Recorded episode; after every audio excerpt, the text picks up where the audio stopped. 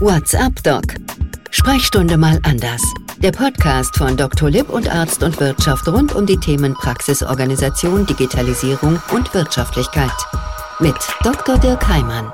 Und damit herzlich willkommen, liebe Kolleginnen und Kollegen. WhatsApp Doc Sprechstunde mal anders. Es ist die 23. Folge gemeinsam mit Dr. Lipp und Arzt und Wirtschaft beziehungsweise Dental und Wirtschaft befassen wir uns ja mit Themen, die im Alltag uns immer wieder begegnen, die aber ganz häufig eben nicht direkt etwas mit Medizin beziehungsweise Zahnmedizin zu tun haben, die viele von uns auch nicht auf der Uni oder im Zuge ihrer eigenen Weiterbildungszeit gelernt haben. Heute wird es genau genau darum gehen, nämlich um die Frage, wie müssen wir eigentlich als Unternehmerinnen und Unternehmer denken, wenn es darum geht, eine eigene Praxis erfolgreich zu führen. Das ist ja eben nicht nur, dass die Patientinnen und Patienten zufrieden sind, dass sie gut behandelt sind, dass der Datenschutz eingehalten wird, dass man uns als Teams schätzt. Es geht auch darum, dass am Ende des Weges der Kontostand zumindest halbwegs stimmt. Dr. John Jennesen ist uns zugeschaltet, Corona-konform aus Neuss. Er ist Zahnarzt Zahnarzt und Mitbegründer dort der Gemeinschaftspraxis Zähne und Milchzähne. Grüße herzlich. Schönen guten Tag. Ich freue mich auch dabei zu sein. Herr Jennissen, jetzt liegt Ihnen das Thema, das haben wir im Vorgespräch so ein bisschen miteinander besprochen, wie man miteinander arbeitet, wie man aber auch ärztlichen Kolleginnen und Kollegen vielleicht ein Netzwerk zur Verfügung stellt, um möglicherweise auch wirtschaftlich herausfordernde Situationen, da muss man ja nur an die Corona-Pandemie denken, zu überwinden. Wie kamen Sie dazu, dass Sie gesagt haben, Mensch, mich interessiert auch das Unternehmertum? Das war im Endeffekt schon während meines Studiums, dass ich gemerkt habe, dass die kleine Zahnarztpraxis nicht das sein wird, wo ich mich am Ende des Tages verwirklichen möchte und auch kann. Denn unter Unternehmertum muss man ja auch verstehen, dass es nicht nur um, um sich selber gehen kann, wie es eigentlich in einer kleinen Zahnarztpraxis der Fall ist. Da ist meistens ein bis zwei Behandler und man hat noch ein bisschen Personal natürlich um sich herum. Aber ansonsten, wenn man in Urlaub ist oder wenn man mal irgendwie erkrankt ist, ist man auf einmal auf sich alleine gestellt. Ich habe schon immer für mich gesehen, auch schon während meines Studiums, obwohl ich da relativ hart aufge wacht bin am Anfang, wo ich erstmal nur wusste, ich wollte Arzt werden. Und da muss man sich natürlich mal ein bisschen Profil schaffen, müsste ich überlegen, wie wird der alltägliche Ablauf sein. Dadurch, dass meine Eltern beide Ärzte sind, wusste ich, wie es in Einzelpraxen funktioniert. Und da habe ich immer gedacht, das kann es irgendwie nicht sein, wenn ich einmal im Urlaub bin, dann steht die ganze Praxis still und habe dann da schon gesagt, ich habe eigentlich Lust auf größere Konzepte und dann auch natürlich im Zuge dessen auf Unternehmertum. Denn wenn man auf einmal nicht mehr über fünf oder sechs Angestellte redet, sondern auf einmal über 40 oder 50, dann rutscht man in die Unternehmertum Unternehmerschiene und muss natürlich auch die Finanzen ganz anders im Blick haben, hat aber natürlich auch ganz andere Möglichkeiten. Das heißt, Sie haben schon sehr früh eigentlich für sich erkannt, Zahnmedizin ist das eine, aber ich möchte das, was ich täglich tue, auch unter so einer Unternehmerbrille mir wirklich anschauen. Das heißt, Sie haben ein Beispiel Ihrer Eltern, habe ich gerade rausgehört, die ja beide ärztliche Kolleginnen und Kollegen sind und in so einer Einzelpraxis jeweils aktiv sind. Da haben Sie für sich schon mal so als Vision entwickelt, das möchte ich eigentlich nicht machen.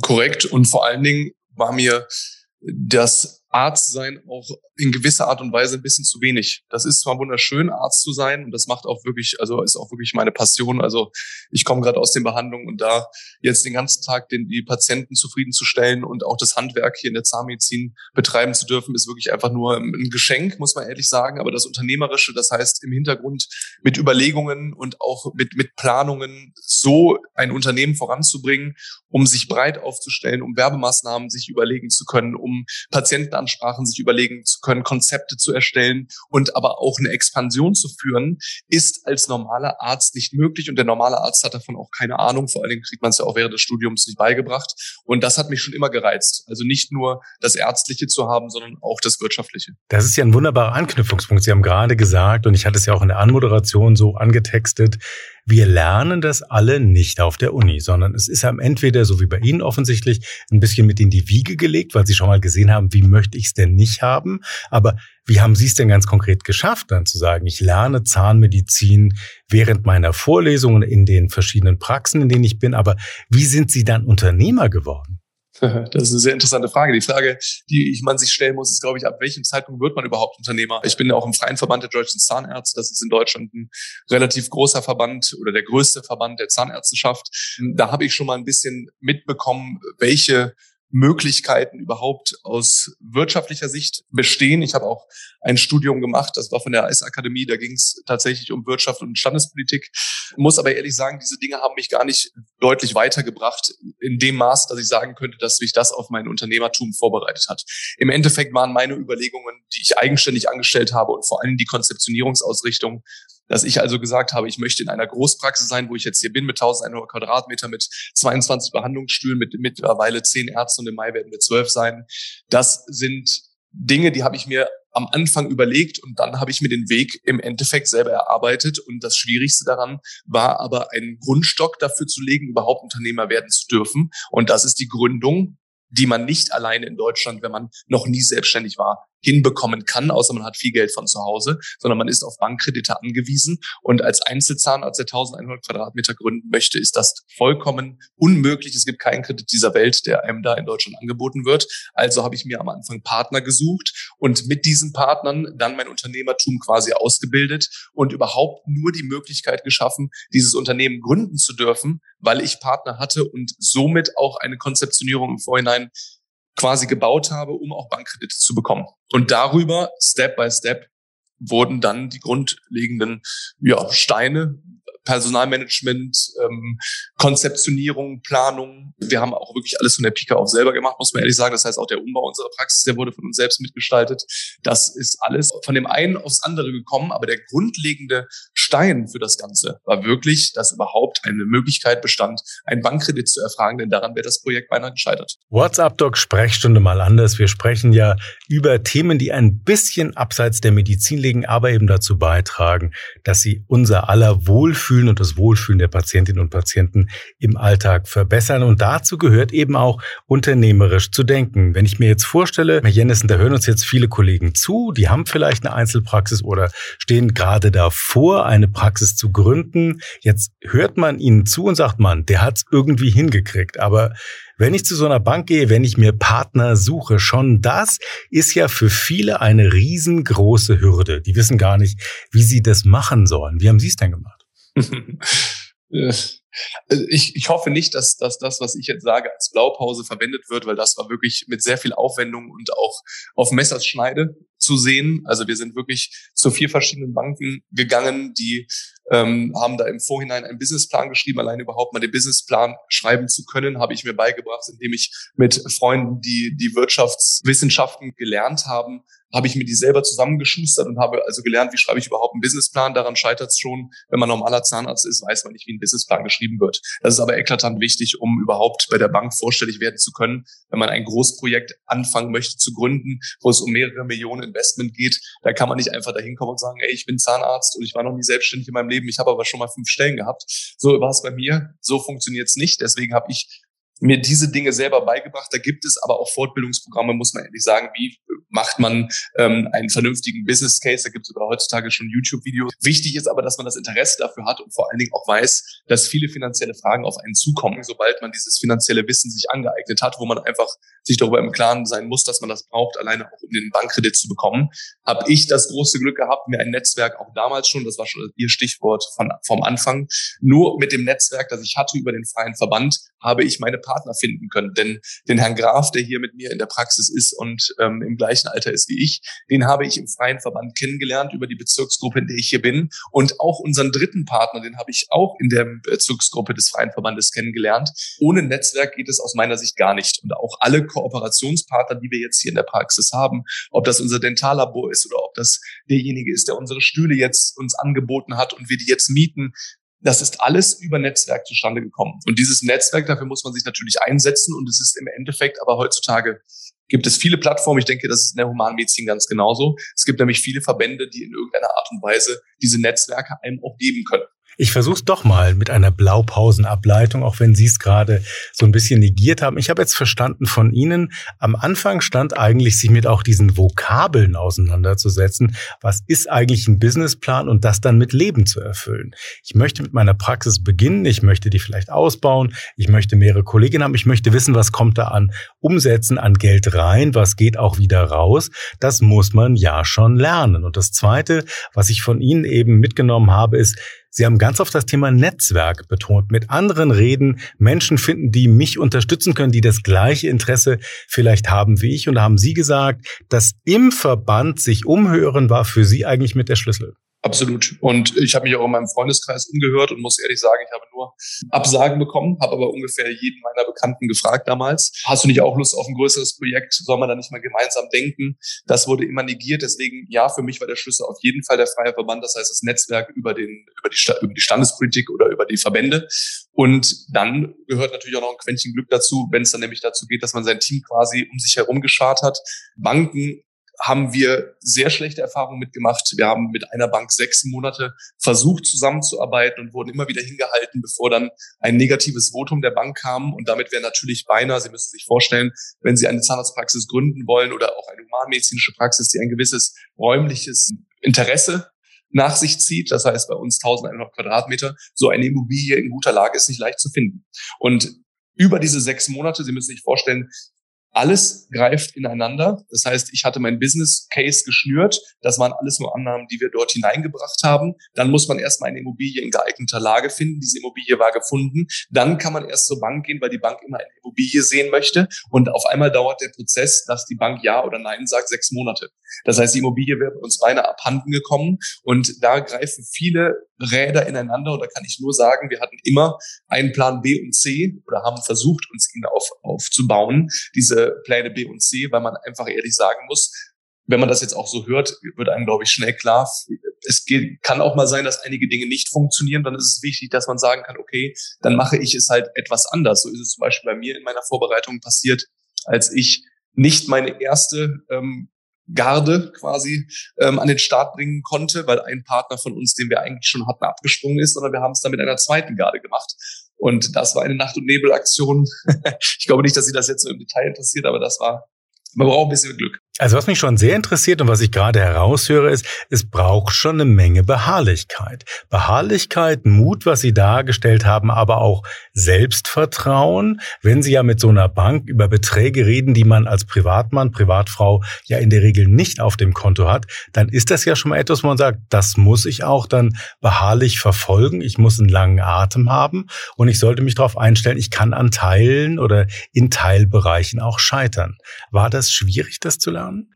Nein, also für mich nicht. Ich hatte während des Studiums schon ein klares Ziel vor Augen, wie ich später praktizieren möchte. Und ich kann auch jetzt sagen, nachdem wir jetzt eineinhalb Jahre hier sind, wir jetzt 10.000 Patienten hier innerhalb dieser eineinhalb Jahre kreiert haben und die auch durch unsere Praxis bereits geschleust haben. Wir hatten natürlich mehr Patientenkontakte, aber Einzelpatienten über 10.000 da muss man einfach ehrlich sagen, das war die beste Entscheidung, weil ich mich so entfalten kann, wie ich das gerne möchte. Ich kann auf dem qualitativen Niveau arbeiten, wie ich das möchte. Und ich glaube, wir haben auch ein ganz neues Produkt für den Patienten erschaffen können, wo der Patient in jeder Preiskategorie, das ist bei uns in der Zahnmedizin ja ein, ein Riesenthema, in jeder Preiskategorie trotzdem perfekt behandelt wird. Und das kann ich nur, weil ich die Räumlichkeiten, weil ich die Partner so zusammengestellt habe, weil ich mein Personal so habe, wie ich es habe. Das heißt, für mich war es die allerbeste Entscheidung und ich wusste schon früher, dass ich genauso arbeiten möchte. Also eigentlich ist, wenn man es mal Tipp nennt, ist der Tipp, Sie sind dem treu geblieben, was Sie selber machen wollten. Absolut, immer. Jetzt könnte man ja fragen, wenn man auf andere Berufsgruppen schaut, auf andere Fachrichtungen schaut, welchen Hebel denn Ärztinnen und Ärzten vielleicht anwenden könnten, um in so einem Netzwerk, in so einem Verband mit der eigenen Kasse dann wirklich zu sprechen. Was glauben Sie, wenn Sie so jetzt diese anderthalb Jahre, die Sie gerade erwähnt haben, und diese 10.000 Patientinnen und Patienten zurückblicken, was war denn so, das ist wirklich ein Lernen von Ihrem Beispiel, was war denn so das Wesentliche, was dazu beigetragen hat, dass Sie jetzt so erfolgreich geworden sind? Die Qualität am Patienten abzuliefern. Das heißt eigentlich schon das ärztliche, das originäre Tun, dass bei Ihnen die Qualität ganz oben stand.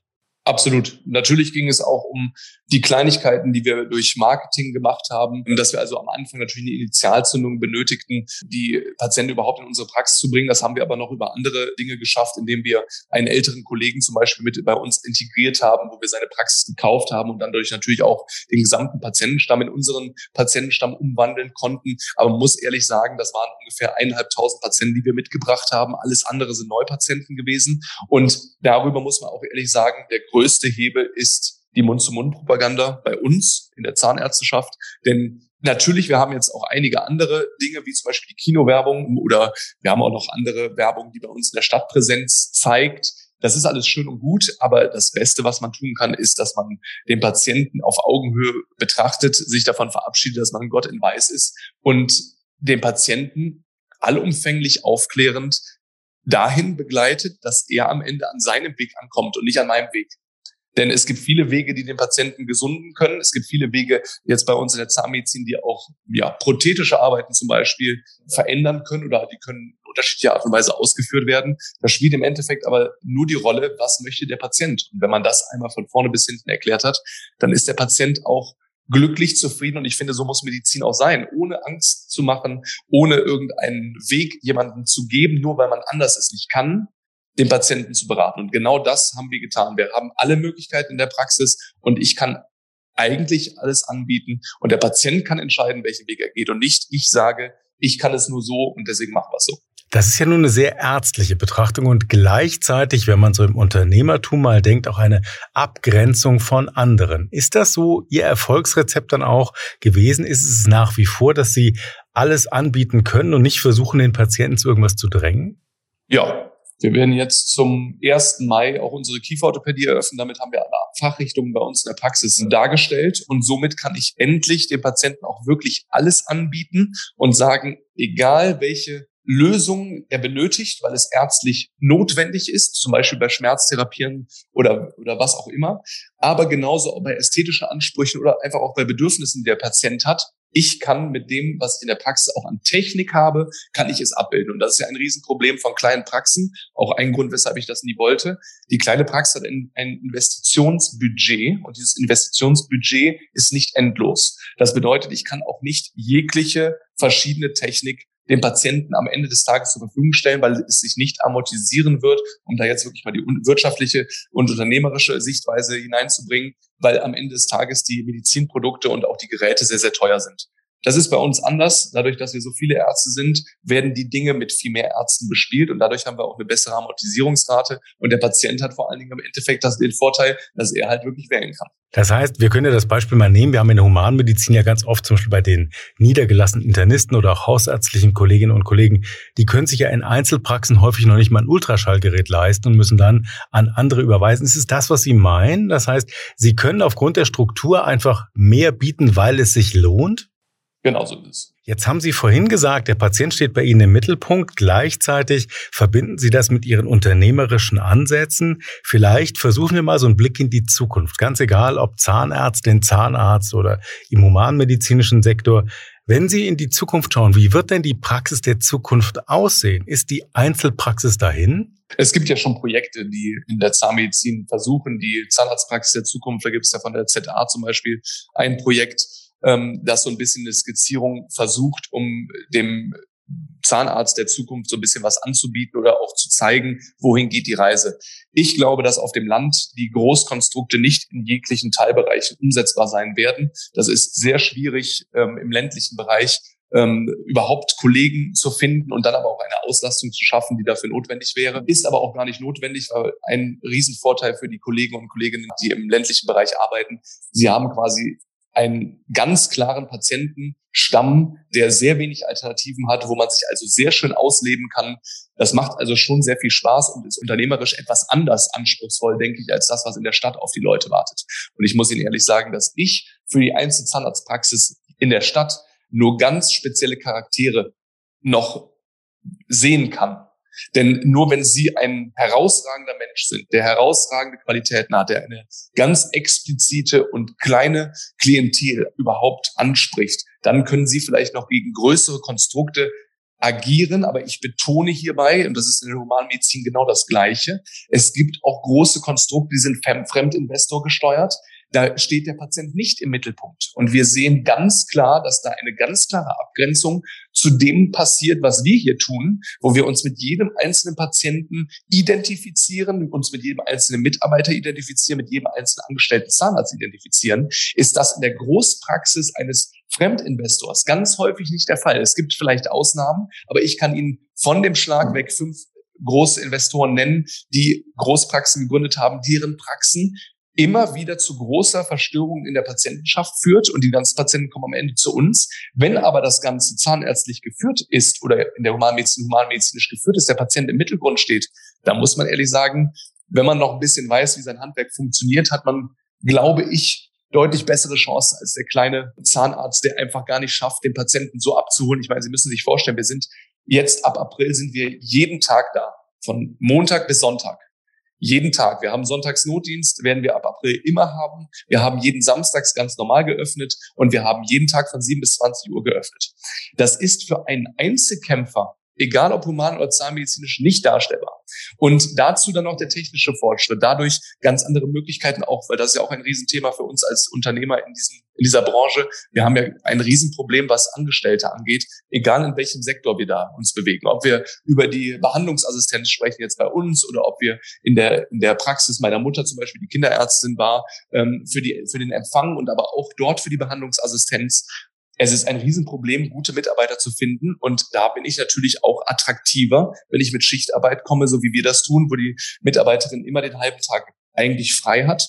Ähm, da gibt es viele Vorteile. Ich möchte es jetzt nicht in die Länge ziehen, aber deswegen glaube ich, um Ihre Frage noch einmal abschließend zu beantworten, ich glaube, dass im, im ländlichen Bereich nicht so sein muss, aber im städtischen Bereich sind Großkonstrukte ein Riesenvorteil für Arzt und Patient. Ich habe jetzt eben verstanden, dass eigentlich auch so ein Erfolgsrezept ist, dass es eben nicht das Investorengetriebene ist, was Ihren Alltag bestimmt, sondern in dem Fall das von Ihnen ärztlich getriebene, zahnärztlich getriebene, zu sagen, so führe ich meine Praxis. Sie hat eben den Patient im Mittelpunkt. Sie versteht sich nicht nur als ein Anbieter von Dienstleistungen ja, ich, ich gehe da auch sehr weit und werde da auch drastischer. Ich bin jetzt seit eineinhalb Jahren hier tätig, noch ein bisschen länger. Wir sehen so viele Negativbeispiele, wo Investoren oder auch Zahnärzte, die auf einmal als Investoren fungieren, die Qualität nicht sichern können.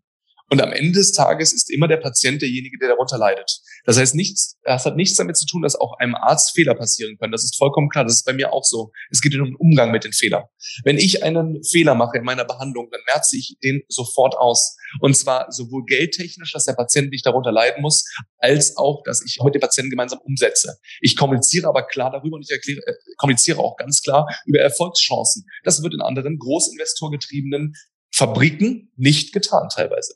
Und ich würde jetzt nicht sagen, also mich kann jemand auch gerne als Fabrik betitulieren. Ich glaube, unser Patientenumgang ist sehr nah und ist sehr klar auch.